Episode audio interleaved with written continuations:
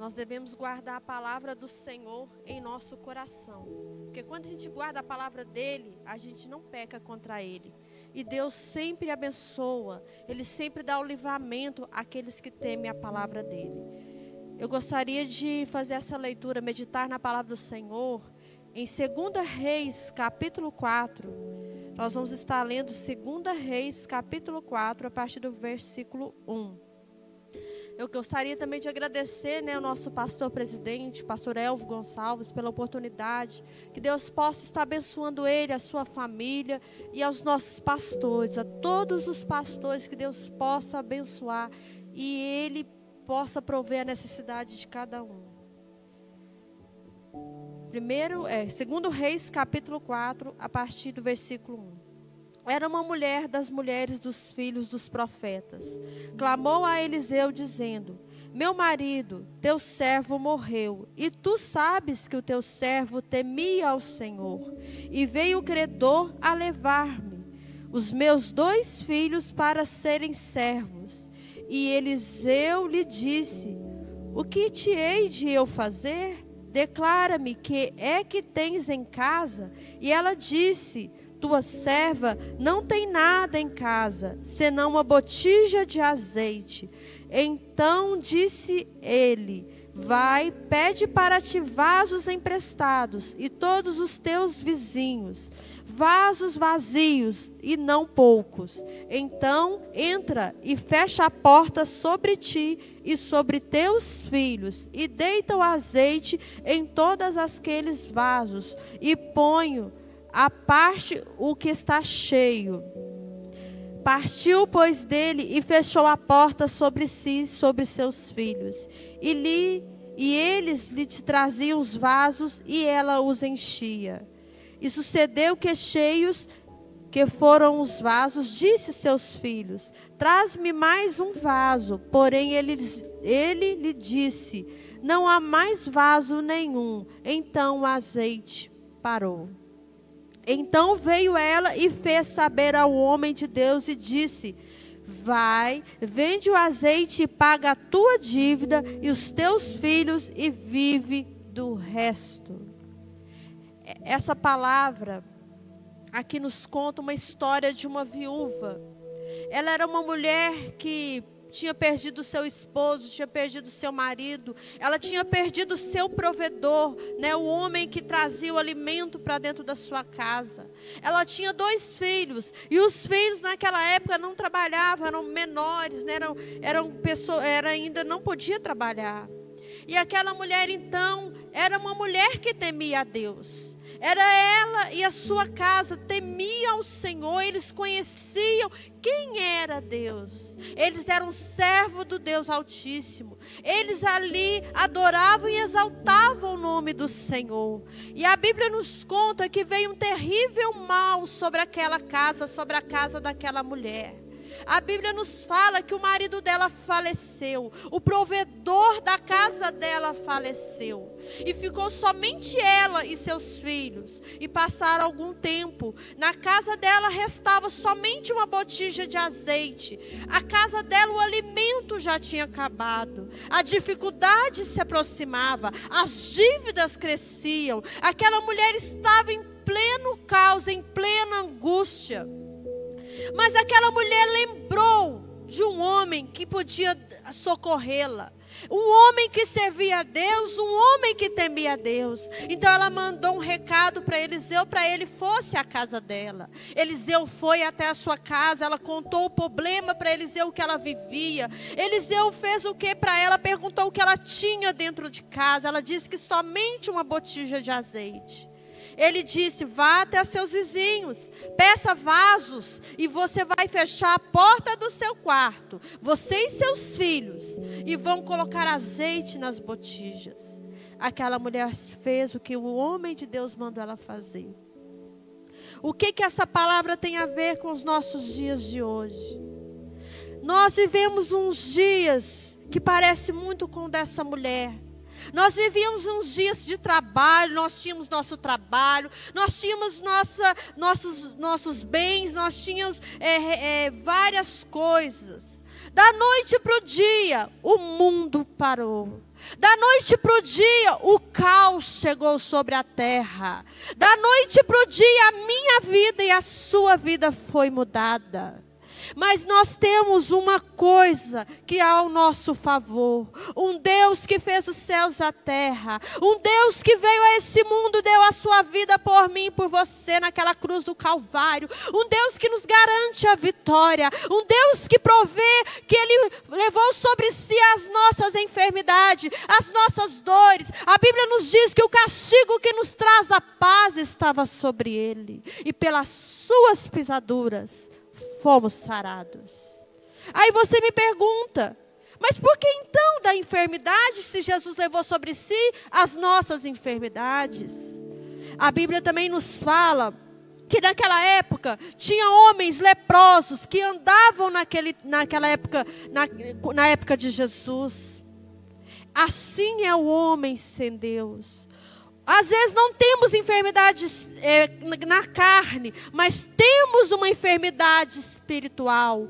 Jesus levou sobre si as nossas enfermidades espirituais. A Bíblia nos fala que ele, como ovelha muda, ele foi ao matadouro, ele não reclamou hora nenhuma, ele carregou naquela cruz o meu e o seu pecado. Ele é um Deus que deu a sua vida para transformar a minha e a sua vida. Ele veio, ele cura, ele liberta. Mas tem coisas que Deus permite em nossas vidas para que nós reconhecemos que Ele é Deus e que nós precisamos nos dobrar perante um Deus. Quem é o homem sem Deus? Quem é o homem? Se o homem fosse alguma coisa, ele já tinha inventado a cura para o coronavírus.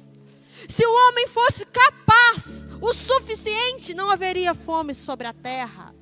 Se o homem fosse tão é, capaz, não haveria guerras, não haveria fome. Mas a Bíblia diz que o homem fiel, ele reconhece que existe um Deus e que ele precisa desse Deus, que ele precisa aceitar esse Deus como salvador da sua alma. Aquela mulher tinha esse Deus como salvador, aquela mulher tinha esse Deus que provia a sua alma uma alegria que o mundo não pode dar, uma paz interior que o mundo não pode dar. Esse Deus que eu te falo, você pode estar angustiado nessa noite. Você pode estar pensando em fazer algo com a sua vida, mas eu digo para você que existe um Deus que te ama e quer mudar a sua vida interior, sarar o seu interior e curar a sua alma. A Bíblia nos fala que, que, quando então aquela mulher entrou e fechou a porta do seu quarto, juntou os seus filhos e começou a clamar o nome do Senhor dos exércitos, ela começou a clamar um Deus que vive e que reina para sempre. Ela clamou, e quando ela clamou, ela pegou o seu vaso de azeite ali pela fé, e ela começou a derramar o azeite nas botijas de azeite. Era simplesmente uma botija e ela tinha várias botijas vazias. E quando ela, ela começou a derramar, a Bíblia nos conta que o azeite foi se multiplicando, e os vasos foram se enchendo, e os vasos foram cheios, todos cheios. É assim que acontece com a vida do que serve ao Senhor Jesus.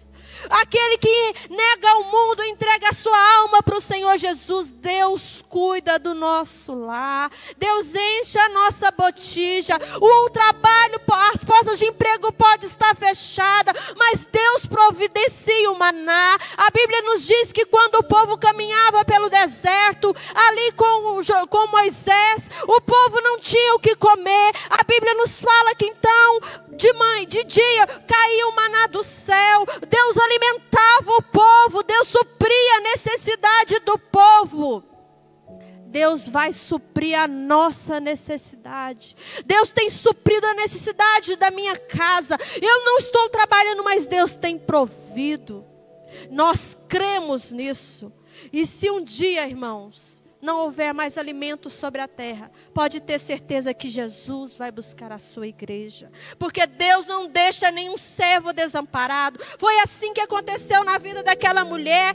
Deus não deixou ela desamparada, mas supriu a sua necessidade. Ali teve um milagre, por quê? Porque tinha fé. Ali teve um milagre por quê? Porque tinha obediência.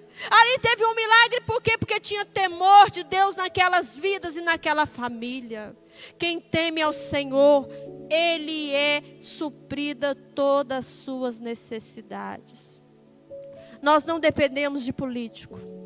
Nós não dependemos de prefeito. Nós não dependemos de é, ação social, nós dependemos unicamente do nosso Deus, Criador de todas as coisas. É Ele que provê o nosso alimento, é Ele que provê as nossas, as nossas, supre as nossas necessidades. Eu digo para você nessa noite: não temeis. Não temeis você que conhece o Deus vivo e você que ainda não se entregou a uma chance, a uma chance da sua vida ser mudada, a uma chance da sua história ser transformada. É simplesmente o que?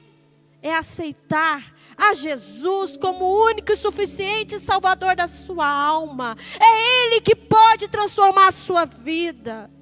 Muitos estão morrendo, muitos estão sofrendo, mas eu digo: a morte não é o fim do homem. Após a morte, a Bíblia nos diz que segue-se o juízo.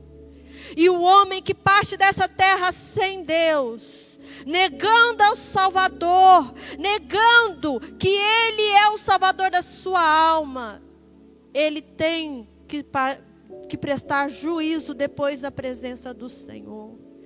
Eu digo para você nessa noite: Deus ainda ama a humanidade.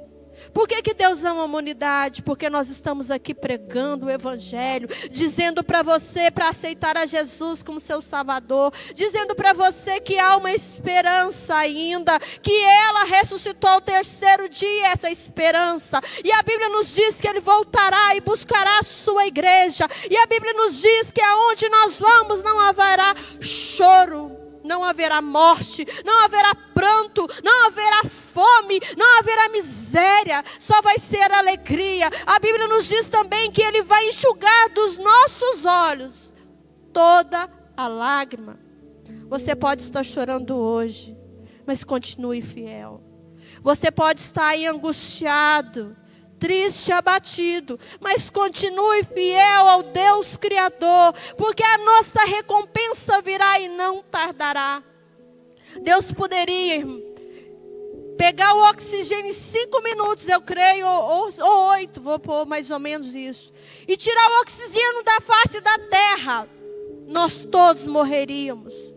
Mas Ele é tão bom e tão misericordioso que Ele cura os enfermos, que Ele ainda não tirou o ar que alimenta essa terra, que Ele ainda continua provendo a mim a sua necessidade, como Ele fez na vida dessa viúva, Ele vai fazer na minha e na sua vida, daqueles que temem ao Senhor. E se você precisa disso, entrega a tua vida, a tua alma, a tua esperança nas mãos do Senhor Jesus. A Bíblia nos diz que há um mediador entre Deus e o homem. Ele